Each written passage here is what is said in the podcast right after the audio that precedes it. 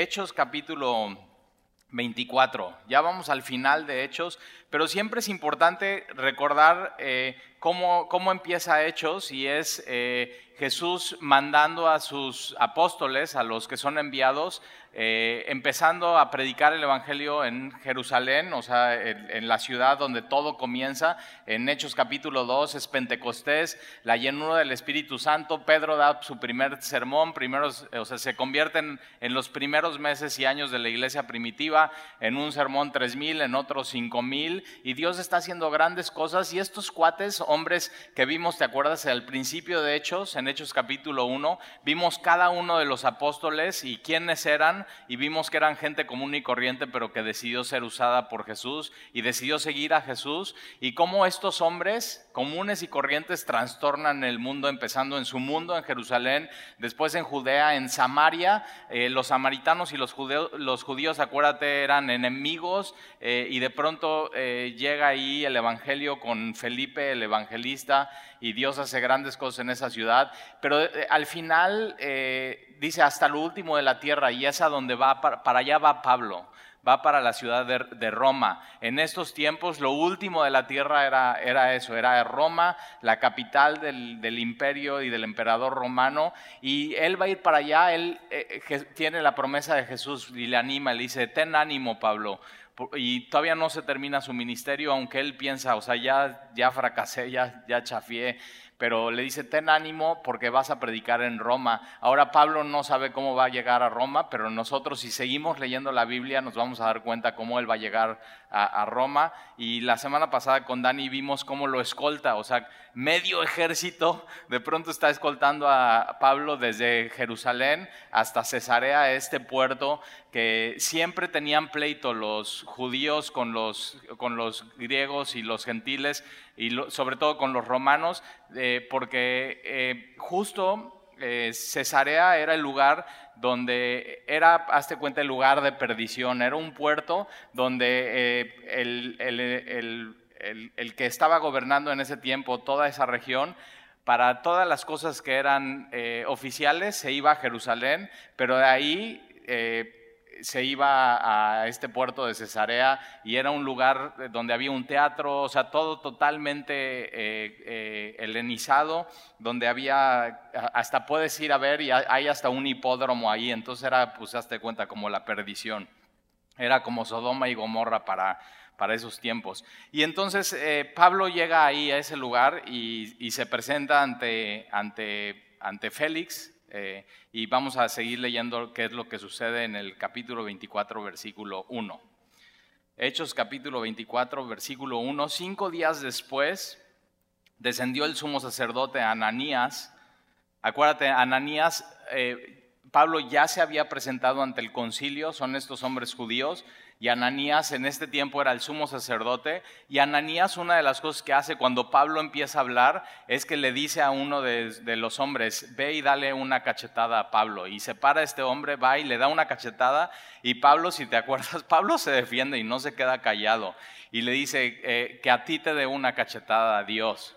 Pero, y de pronto le dicen, oye, es el sumo sacerdote y Pablo pide una disculpa por, por ir contra, contra la ley. Eh, y entonces este, mismo Ananías que después de cinco días eh, desciende con algunos de los ancianos, entonces él no va solo, sino lleva a otros, eh, otros ancianos, otros sacerdotes, y no nada más van ellos dos, sino un cierto orador llamado Tértulo. este, esta palabra cierto orador es, es, un, es, un, es un abogado. Entonces, esta semana fue el Día de los Abogados. Tenemos un abogado aquí, no levantes tu mano.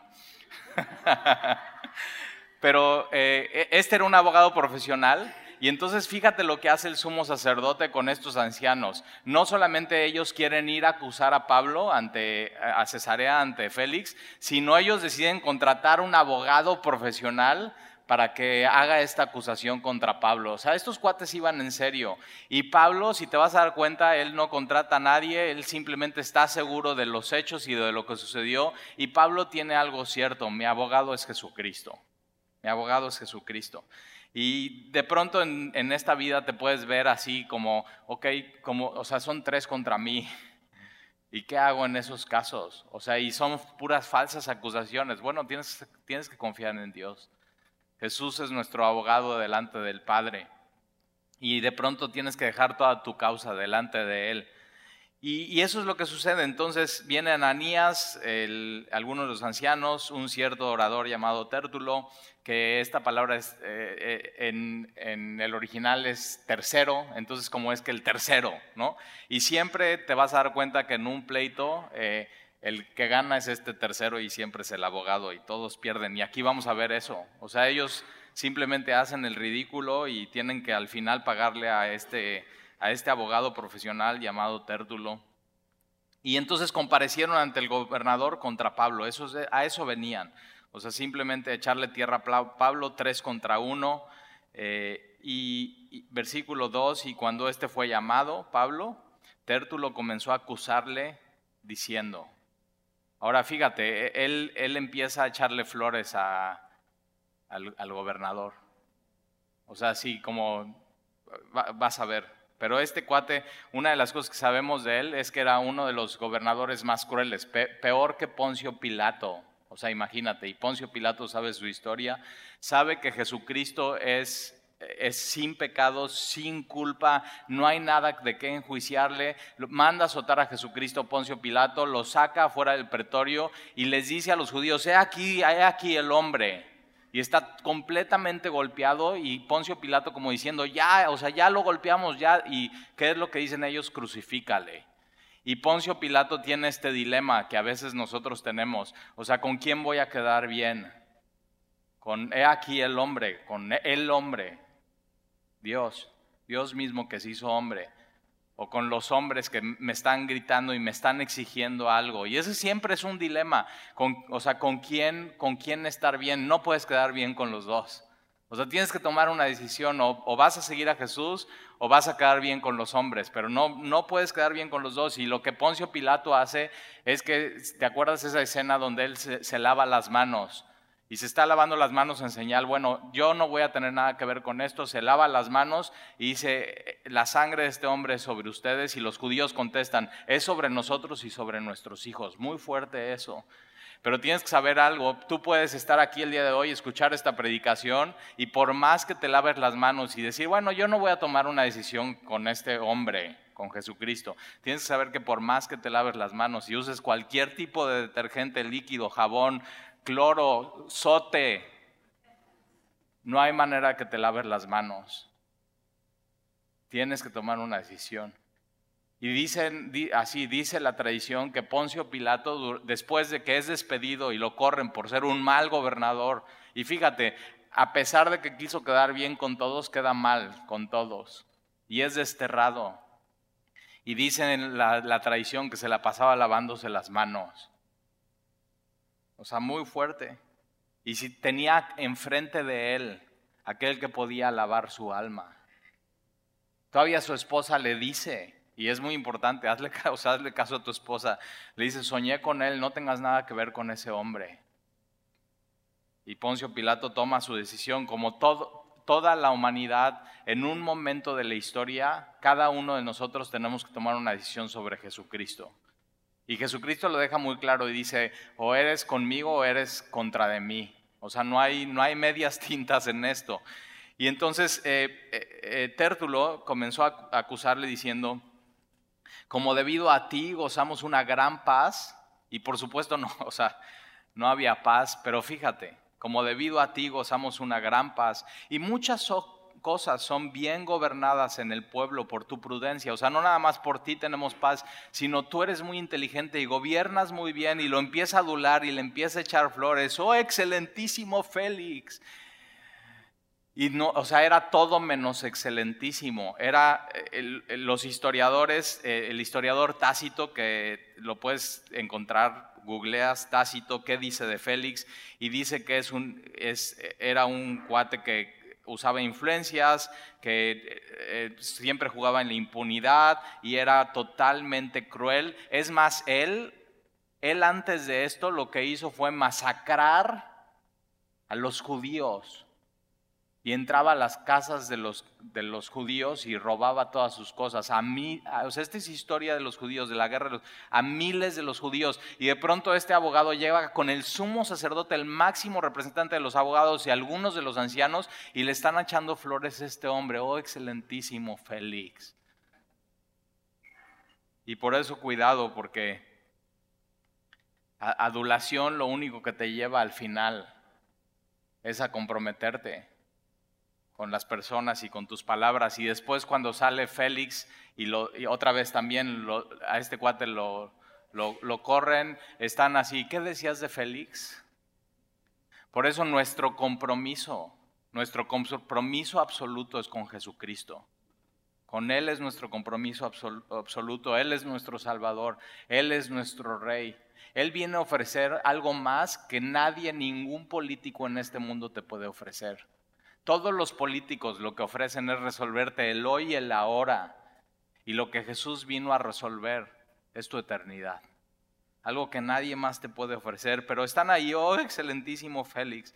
Lo recibimos en todo tiempo y en todo lugar con toda gratitud. O sea, están así, estamos, Félix, estamos muy agradecidos con usted por todo lo que ha hecho por nuestra nación y por la paz que tenemos y su sabiduría. Y yo digo, o sea, estos cuates lo están idolatrando como si Félix fuera Dios, cuando el Dios de ellos era Jehová de los ejércitos. Lo están haciendo a este hombre un Dios simplemente por ganar por ir contra Pablo. Y lo que no se están dando cuenta es que cuando están yendo contra Pablo, realmente están yendo contra Dios. Y de pronto le están dando toda la, fíjate, le están dando un baño de gloria a este hombre Félix. Félix sabía, yo no soy así. O sea, él lo sabía. Y de pronto así, cuando alguien llega con adulación, nunca te ha pasado que alguien llega a adularte y dices, algo quiere. O sea, algo quiere, así.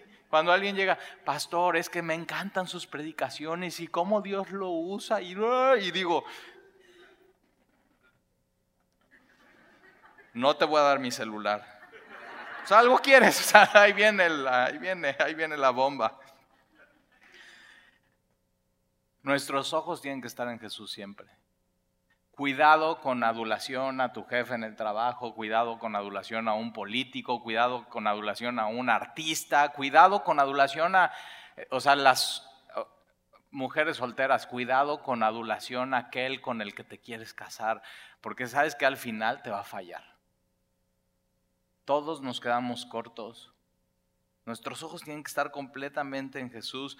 Y de pronto así venimos con toda gratitud, versículo 4 pero por no molestarte más largamente. O sea, si no quieres molestar, pues no eches tanto rollo.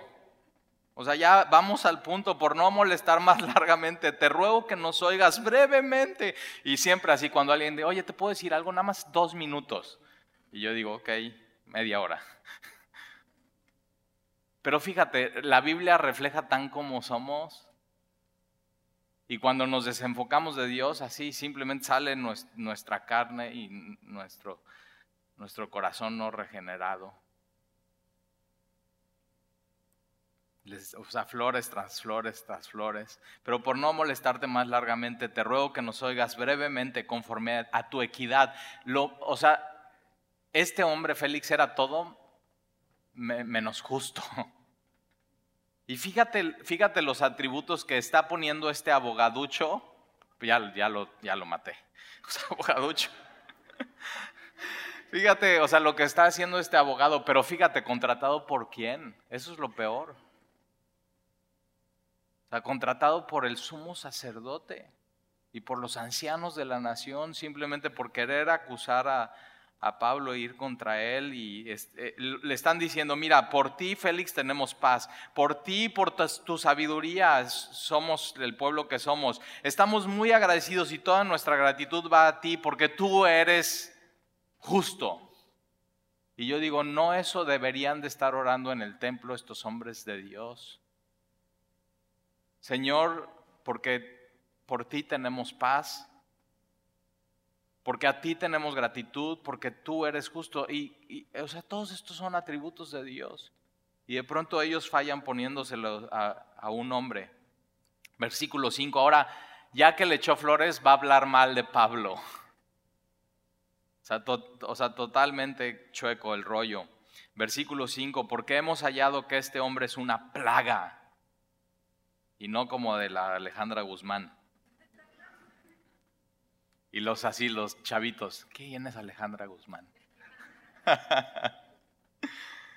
es, como hoy Sean Méndez, así era para tus abuelitos los Guzmán porque hemos hallado que este hombre es una plaga. Ahora una plaga es una epidemia que se va contagiando rápido y que causa muerte. Y le están diciendo, Pablo es así, pero Pablo era totalmente lo contrario a eso. Ahora sí era como una plaga que se volvió una epidemia y donde llegaba Pablo, él contagiaba el Evangelio a todo el mundo y no para muerte, sino para vida. Y ese es mi deseo para nosotros como iglesia, que así, uy, los semillos, una plaga o sea, así, cuando eran pocos ahí en calle 7, eh, todo esto empezó en un café en el Italian Coffee de Plaza Palmas con seis hombres que decidimos, o sea, confiamos en Dios y vamos a caminar con Él sin nada, sin dinero, sin recursos. Lo único que teníamos era una Biblia. Biblias. Amor al Señor. La visión que Él nos había dado. Vamos a ganar gente para Cristo, vamos a disipularla y que esa gente sea enviada como una plaga pero no para muerte, sino para vida. Y mi deseo es que seas tan lleno de la palabra y tan lleno del Espíritu y te enamores tanto de Dios, que donde quiera que llegues, como una plaga así, o sea, crees una epidemia en donde estés y más gente escuche de Jesucristo. Y eso es lo que era Pablo. Donde quiera que iba, todo el mundo escuchaba de él. Ahora, este abogado le está echando así basura, pero para Pablo que digan, Pablo es como una plaga, para él es una flor. O sea, para él es una flor porque hemos hallado que este hombre es una plaga y promotor de sediciones entre todos los judíos por todo el mundo. O sea, me encanta eso. Y Pablo, acuérdate, Pablo era el enemigo número uno de los cristianos y de ser el enemigo en el camino a Damasco se convierte en el promotor número uno del cristianismo. Y eso es lo que somos. Nosotros promovemos a nuestro Dios. Esa es nuestra bandera. Eso es, eso es, lo, que, eso es lo que tenemos todo el tiempo en todo lugar promover al, Señor, no, no nuestros negocios. Ahora, no, no tiene nada de malo hacer un poco de mercadotecnia con tu negocio y más mercadotecnia digital. Está bien eso, pero realmente promovemos a Jesús. Si no piensa, ¿qué marca ha durado más de 100 años en la historia del universo? Déjame ir más allá, 200 años, ¿qué marca? Pero fíjate, Jesús es eterno. Siempre todo lo tienes que tener, o sea, poner en una perspectiva y pensar, ok, ¿dónde, ¿de qué voy a estar promoviendo? ¿Algo terrenal, algo de aquí y el ahora o, o algo que es, que es eterno, que cambia vidas, que cambió mi vida? Y es promotor, ahora Pablo no era promotor de sediciones y, lo que más temía o lo que más castigaba a los romanos era sediciones, era se levantaban una turba, hacían ruido, querían derrocar al gobierno y Pablo, Pablo en Romanos escribe, no, no, no, nosotros vamos a orar por el gobierno. O sea, nosotros si hacemos lo que dice la ley, vamos a estar bien con la ley y la ley nos va a alabar. Pero si no hacemos lo que dice la ley, la ley nos va a castigar. El cristianismo es, es un es un promotor de la paz y la armonía en, los gobiernos y en los estados y en las colonias. Hemos sido llamados a ser pacificadores, a mantener la armonía en todos lados. Y, pero le están echando tierra y dicen, él es promotor de sediciones entre los judíos, pero dicen por todo el mundo. Y para este tiempo, en 20 años, Pablo ya había recorrido gran parte del mundo predicando a Jesús. Y lo único que Pablo tuvo, lo único Tú también lo tienes. Un encuentro auténtico y real con Jesucristo. Pablo se dio cuenta, estoy, estoy muerto, he fallado. Y lanzó, Señor, ¿quién eres tú y qué quieres que yo haga? Y lo único que hizo durante toda su vida es hacer la voluntad del Señor. Y tú puedes decidir hacer eso hoy. Señor, hoy, a pesar de, mi vida pasada, a pesar de dónde me he metido, a pesar de todo, o sea, de todo, tú sabes, Señor, tú conoces mis pensamientos, mi levantarme, mi pararme, mi acostarme, tú conoces todo.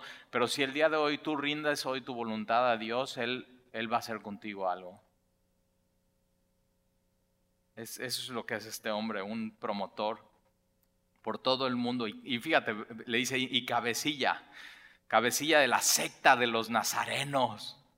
Y todavía pone este nombre, así, nazarenos, pero ¿te acuerdas cuando, cuando eh, dicen, no, Jesús, y es de Nazaret? Dicen, algo bueno puede salir de Nazaret. De Nazaret. ¿Y tú qué pretexto has puesto en tu vida? Y Jesús, fíjate, Jesús se hace tan vulnerable naciendo en un pesebre. Creciendo en Nazaret. Algo bueno puede salir de Nazaret. Predicando y llamando a sus discípulos en Galilea, Galilea, de los gentiles. ¿Para qué? Para que todo el mundo pueda tener acceso a Él. Él, no vino como el rey de gloria a pisar esta tierra, Él vino como el siervo. Totalmente accesible a ti y a mí. Es Dios haciéndose hombre y despojándose de su gloria. Y entonces acusan a Pablo de ser cabecilla. Pues sí, líder. Y, un cristiano, eso es lo que somos. Un, un cristiano tenemos que ser líderes en donde estemos. Nosotros tenemos que empujar la agenda de Dios en donde sea que estemos, en el ámbito, en el cualquier ámbito que tú te muevas. Lo que tenemos que hacer es moldear, no dejar que nos moldeen. Lo que tenemos que hacer es no convertirnos al mundo, sino que el mundo se convierta a nosotros. Y eso era Pablo, cabecilla de la secta. Y fíjate, él, él de pronto piensa que le está echando tierra a Pablo y le está echando flores cabecilla de la secta de los nazarenos, versículo 6, intentó también profanar el templo. ¿Te acuerdas de eso? Le, acusaban. Profanó el templo, ¿qué? Metiendo a, Trófimo. Y no, no podía entrar un gentil al templo porque no había acceso, porque había una pared y había un letrero. Cualquier gentil que entre, entonces tiene que morir y no hay remedio. Y Jesús lo que vino a hacer en la cruz es tirar esa pared, tirar cualquier pared para que cualquiera, no importa quién seas, puedas tener acceso a Dios. Y lo están acusando de eso, de profanar el templo. Y prendiéndole, quisimos juzgarle conforme a nuestra ley. Pero interviniendo el tribuno Licias, ¿te acuerdas, Claudio? E, este hombre, la verdad, muy, muy heroico, lo que hace es que ven que los judíos no están queriendo juzgarle a Pablo según su ley, sino le están poniendo una guamisa, que lo que hace este hombre es, dice, o sea, en lo que se resuelve qué está pasando, vamos a, vamos a salvar a este hombre de, que muera. Y de pronto hasta sale manchado este, este hombre. ¿Qué onda con este abogado? si tienes algún pleito, escoge bien tus abogados. O sea, de veras, es nuestra responsabilidad ver con quién tratamos, a quién contratamos y ponerle siempre las reglas claras. Sabes que yo quiero hacer las cosas correctas. Yo soy cristiano. Entre antes digas a las personas con las que te rodeas, yo soy cristiano y sepan, va a ser más fácil tu trato con las demás personas, porque si no, después no van a entender por qué le estás pidiendo las cosas. Y entonces fíjate lo que pasa, están hablando mal de, de, Licias y intervino el tribuno Licias, con gran violencia le quitó de nuestras manos, mandando a sus acusadores que viniesen a ti, y tú mismo pues al juzgarle podrás informarte de todas estas cosas de las que le acusamos. Y termina, su, o sea, termina sus eh, versículos, él de hablar, versículo 9, y los judíos también confirmaban diciendo ser así todo o sea, acaba de dar un falso testimonio, acaba de decir puras mentiras, y, lo que, y, el sumo sacerdote y los ancianos están eh, volteando a ver a Félix y dicen, sí, cierto, sí, cierto, sí, cierto. Es cierto todo lo que dice. Fíjate, o sea, están conspirando contra Dios mismo y no se dan cuenta. Versículo 10. Y habiéndole hecho señal el gobernador a Pablo para que hablase, éste respondió, fíjate cómo no necesita abogado, cómo no necesita defensor, él lo único que hace es dar los hechos. Y eso es, eso es suficiente, pero tienes que saber algo y recordar algo. Jesús, unos capítulos antes, le dice, ten ánimo. Y le recuerda, yo estoy contigo. Y siempre que pasen estas cosas en tu vida, que así, o sea, ¿qué onda? Son, o sea, ¿qué onda? Montones, tres contra uno. Tienes que saber, es, o sea, pueden tres, diez, mil, diez mil contra ti, pero si Dios está de tu lado, si Dios está de tu lado, si Jesús ya te dijo, ten ánimo, si estás caminando en su voluntad, si estás haciendo lo que Él te pidió, y entonces Pablo responde, porque sé que desde hace muchos años eres juez de esta nación, con buen ánimo haré mi defensa, punto.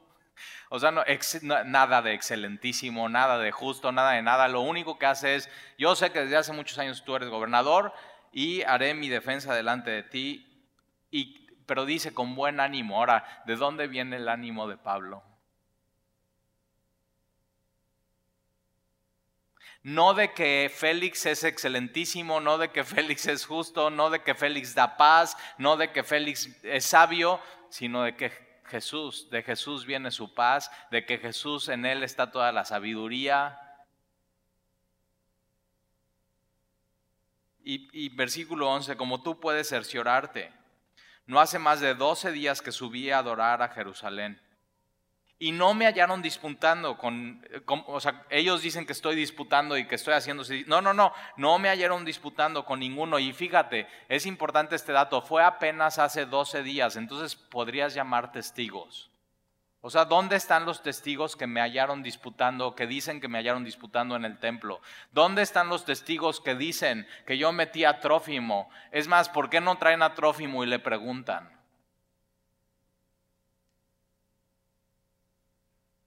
Ni amotinando a la multitud, ni en el templo, ni en las sinagogas, ni en la ciudad.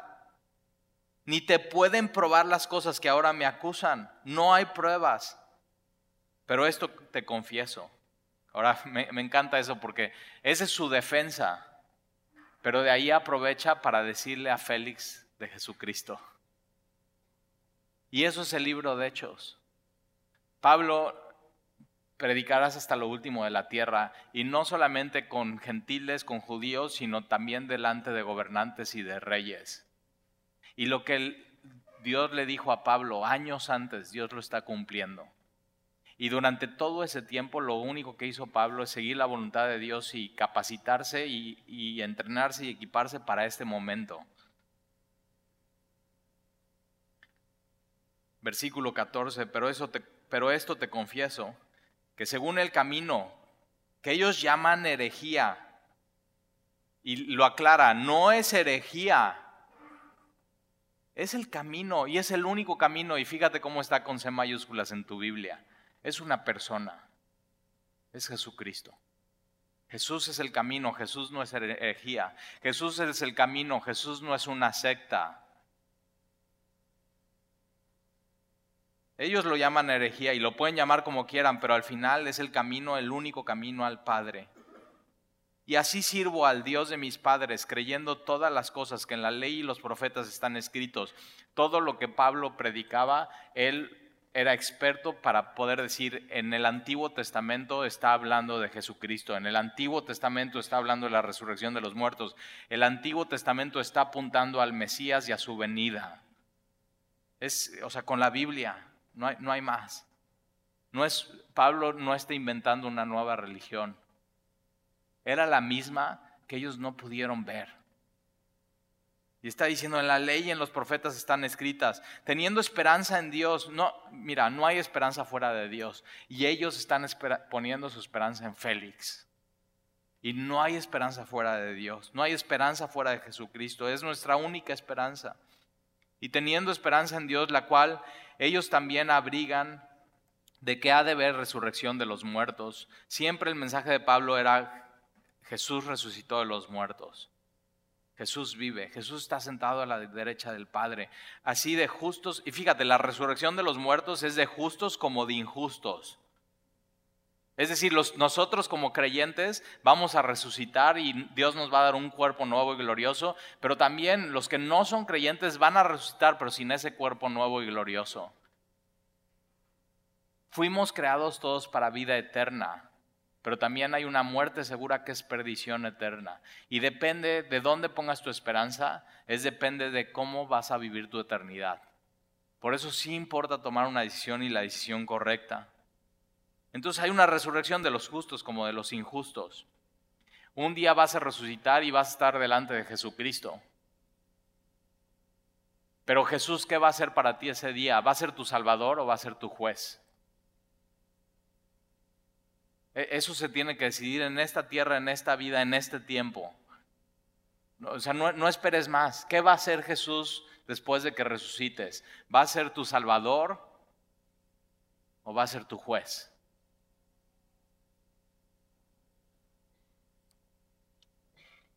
Así de justos como de injustos, versículo 16, y por esto procuro tener siempre una conciencia sin ofensas ante Dios. Y esto tienes que procurar tú también, tener una conciencia limpia delante de Dios, pero no solamente delante de Dios, sino ante los hombres también. Pero hay gente que no, yo prefiero tener mi conciencia bien y estar bien con los hombres y agradarles bien a los hombres y no me importa Dios. Y no, mira el orden. Primero tenemos que estar bien con Dios y tener una conciencia limpia delante de Él y después delante de los hombres. Y eso es lo que procuraba Pablo. Eso es lo que, lo que hacía Pablo. Pero Pablo sabía, no siempre puedo quedar bien con los hombres, pero sí voy a, voy a dar mi vida para quedar bien y estar bien con Dios por medio de Jesucristo. Versículo 17, pero pasando algunos años vine a haceros limosnas a mi nación y presentar ofrendas. Fíjate lo que va Pablo a Jerusalén. Pablo no va a disputar, Pablo no va a hacer sedición, Pablo lo que va a hacer es llevar ofrendas y limosnas a Jerusalén a sus amados hermanos judíos. Y mira cómo lo tratan. Pero está dando sus hechos. Yo vine a eso. Versículo 18. Estaba en ello cuando unos judíos de Asia, ¿te acuerdas de los judíos de Asia? Son los que él está en el templo y empiezan a gritar, ah, es Pablo, y, o sea, hacen todo el arboroto y yo digo, ¿dónde están sus acusadores? ¿Dónde están esos judíos? ¿Por qué no los trajeron? ¿Por qué no están aquí diciendo? Nosotros vimos a Pablo que estaba haciendo sediciones. Y estaba en ello cuando unos judíos de Asia me hallaron purificando en el templo, no con multitud ni con alboroto ellos deberían compadecer ante ti y acusarme si contra mí tienen algo. O digan estos mismos si hallaron en mí alguna cosa mala hecha cuando compadecí ante el concilio. Ahora, solamente una cosa mal hecha Pablo hizo ante el concilio, que fue hablar mal del sumo sacerdote, que después pide perdón. Pero eso no lo dice el sumo sacerdote porque realmente el sumo sacerdote estaba yendo contra la, ley de los romanos y la ley de los judíos al darle una bofetada y a golpear a alguien que todavía no había sido juzgado. Pero eso sí no lo, no, lo dicen. Versículo 21, a no ser que estando entre ellos eh, prorrumpí en alta voz acerca de la resurrección de los muertos, sois buscado hoy por vosotros. Versículo 22. Entonces Félix, oídas estas cosas, estando bien informado de este camino, fíjate, estaba bien informado de este camino, ya, ya sabía, ya sabía de Jesús, ya sabía lo que los cristianos por todo el imperio romano estaban enunciando, ya le había llegado de alguna manera u otra el Evangelio.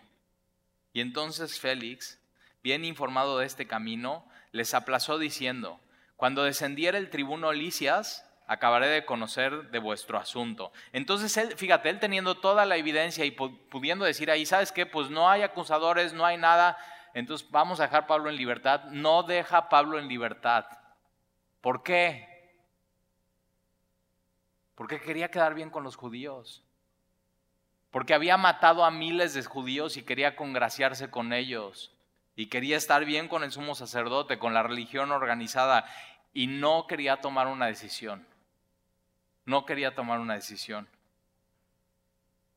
Versículo 23, y mandó al centurión que se custodiase a Pablo, pero que se le concediese alguna libertad y que no impidiese a ninguno de los suyos servirle o venir a él, incluyendo Lucas. Ahora, Pablo era imparable.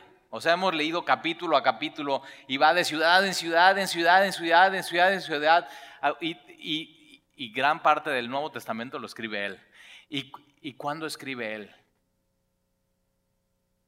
Cuando está en la cárcel. Y a veces Dios hace cosas en nuestra vida que dice, baja la velocidad, quiero hacer algo contigo.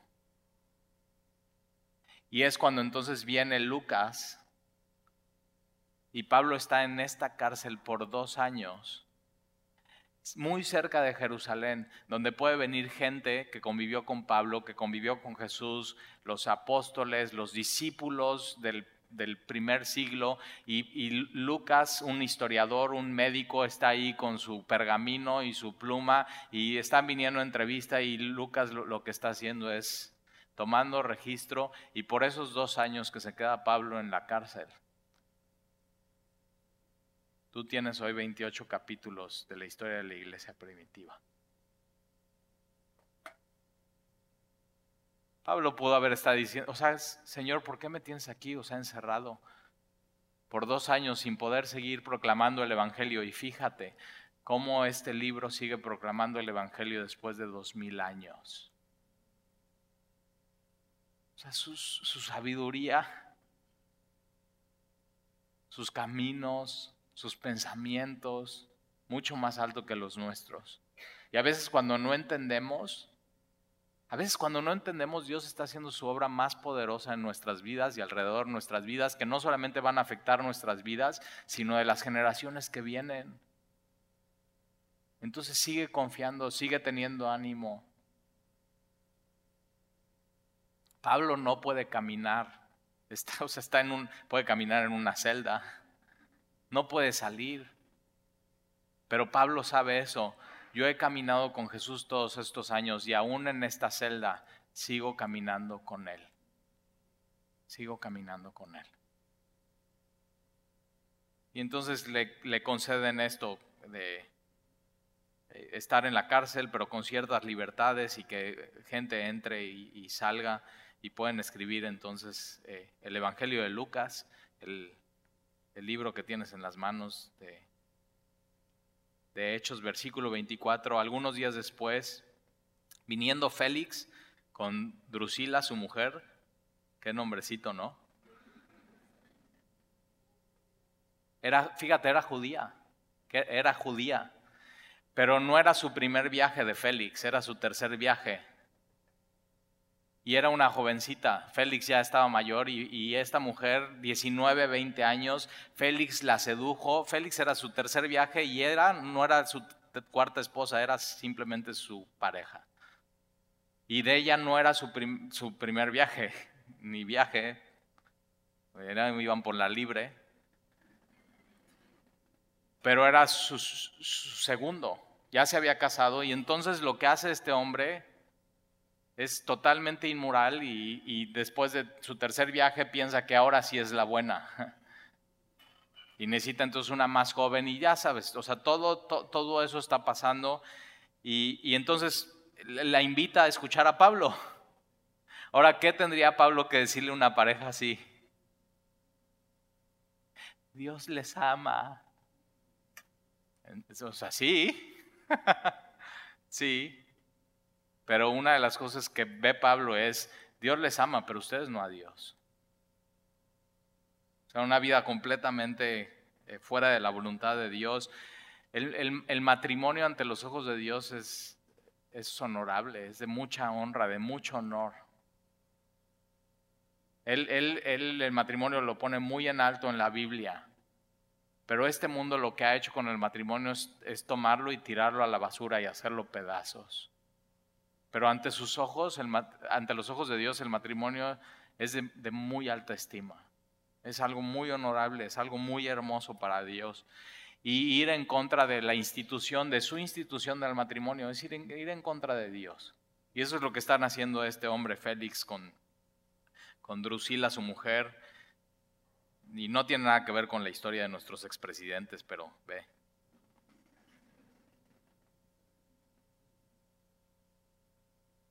Pero ¿qué les decimos a nuestros hijos? Papá, ¿y quién es ella? ¿No estaba casada con ella? O sea, sí, todo express. Matrimonio express, reencuentro express, ya una nueva familia express. O sea, ¿cómo? ¿y cómo? O sea, ¿cómo? ¿Cómo? Y ahí están todos poniéndole like en Facebook y en redes sociales. Ah, ese es nuestro. Como si eso fuera ser hombre. Ser hombre es quedarte con la misma mujer durante toda tu vida. Esa que le dijiste en el altar, te voy a amar y te voy a respetar hasta que la muerte nos separe, y te lo prometo. Ser hombre es cumplir tu promesa. Nada más piénsalo. Y entonces eh, viene Félix con Drusila, su mujer que era judía, y llamó a Pablo y lo oyó acerca de la fe en Jesucristo. Pero al disertar Pablo acerca, Pablo escoge un sermón de tres puntos. Entonces fíjate, Pablo aquí no les predica verso a verso. Félix, verso a verso. Vamos a echarnos un encantar de los cantares. O sea, no, es un sermón de tres puntos para ustedes. Y fíjate los tres puntos que escoge Pablo en su sermón. Punto, número uno y temático acerca de la justicia. ¿Qué es lo correcto? ¿Qué es lo justo ante los ojos de Dios? Y seguramente Pablo ahí les dijo, ¿sabes qué? Ante los ojos de Dios no hay nadie justo, no hay quien, eh, quien busque a Dios. Lo justo en el matrimonio sería tener una sola esposa durante toda tu vida. Y si no es tu esposa, entonces decidir separarte o casarte. Pero no puedes seguir así, eso es, lo, justo. Y punto número dos del sermón de Pablo, dominio propio. O sea, Félix, ¿qué onda? Eres gobernador, eres líder y, ve, ve lo que has hecho con tu, con tu vida privada. No tienes dominio propio. Te has dejado dominar por la carne, te has dejado dominar por tus pasiones, te has dejado dominar por el sexo, cuando deberías dejarte dominar por Dios. Y punto número tres del sermón de Pablo. Ve, número uno, justicia, número dos, dominio propio, y número tres, juicio venidero. Félix, si no recibes a Jesús y no te arrepientes hoy, y no pones en orden tu vida, tienes que saber que hay un juicio venidero. ¿Cómo quieres estar delante de Dios ese día? ¿Como tu Salvador o como tu juez? Dos destinos, vida eterna o perdición eterna. Félix, hay un infierno.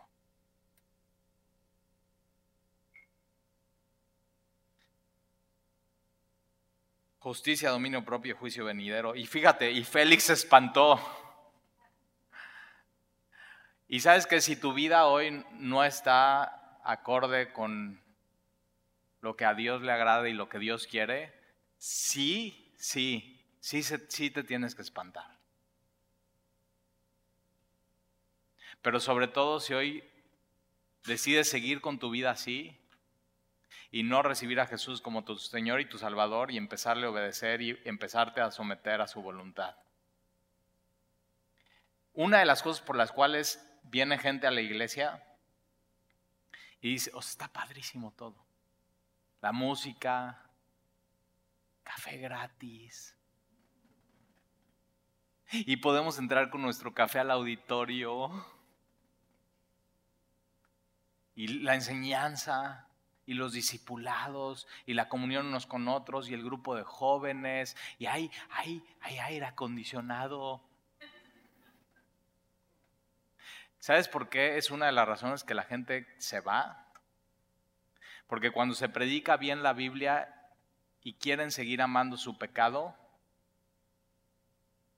entonces ya no regresan más. Pero fíjate, la palabra de Dios entonces surte efecto en esas personas, porque han decidido amar más las tinieblas que la luz, porque sus obras eran malas cuando de tal manera amó Dios al mundo, que dio a su Hijo unigénito para que todo aquel que se dé cuenta que está perdido no se pierda, sino tenga vida eterna. Y eso es lo que pasa con estos hombres. Gente que viene a semilla y, sabemos, no, pues llevamos muchos años de cristianos, ay, muchos, bienvenidos a semilla. ¿Y cuántos años tienen de casados? No, pues no estamos casados. Bueno, de pareja, Y siempre la mujer es así, baja, así como, te dije. No nos hubiéramos acercado al pastor, te lo dije. Y digo, mira, es muy fácil. Ve al registro civil, haz una cita, pide, es que no tenemos dinero, no importa, te pagamos el registro civil nosotros. Tu problema no es ese, tu problema es tu corazón.